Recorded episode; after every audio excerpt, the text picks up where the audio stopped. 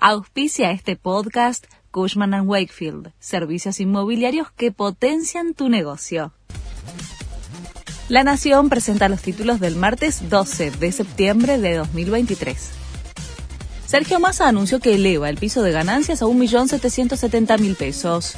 El beneficio alcanzaría a 800.000 trabajadores en relación de dependencia. El ministro anticipó que va a enviar al Congreso un proyecto para su eliminación definitiva para los trabajadores de la cuarta categoría. También aseguró que va a anunciar nuevas medidas para los autónomos y monotributistas. Juntos por el Cambio rechazó el anuncio de Massa.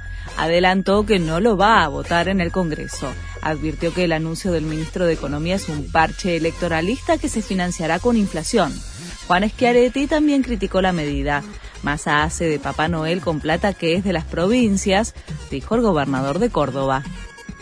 Una familia porteña necesitó al menos 345 mil pesos en agosto para ser de clase media.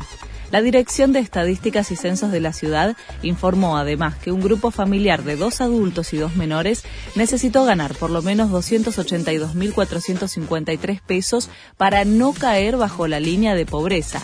El índice no tiene en cuenta el valor de un alquiler. El líder de Corea del Norte se reúne con Putin en Rusia. Estados Unidos alerta que la cita puede servir para sellar un acuerdo con Kim Jong-un para que suministre armamento a Moscú para la guerra en Ucrania. La visita es el primer viaje del líder coreano al extranjero desde la pandemia. Messi se compró una casa en Miami. Ubicada en Fort Lauderdale, uno de los barrios más exclusivos de la zona, pagó 10 millones y medio de dólares. Tiene 974 metros cuadrados cubiertos, 9 baños completos, 8 suites, de las cuales 2 son VIP y cuenta con mucha privacidad. La casa está ubicada en una calle sin salida y tiene 50 metros de costa en el barrio altamente vigilado. Este fue el resumen de Noticias de la Nación.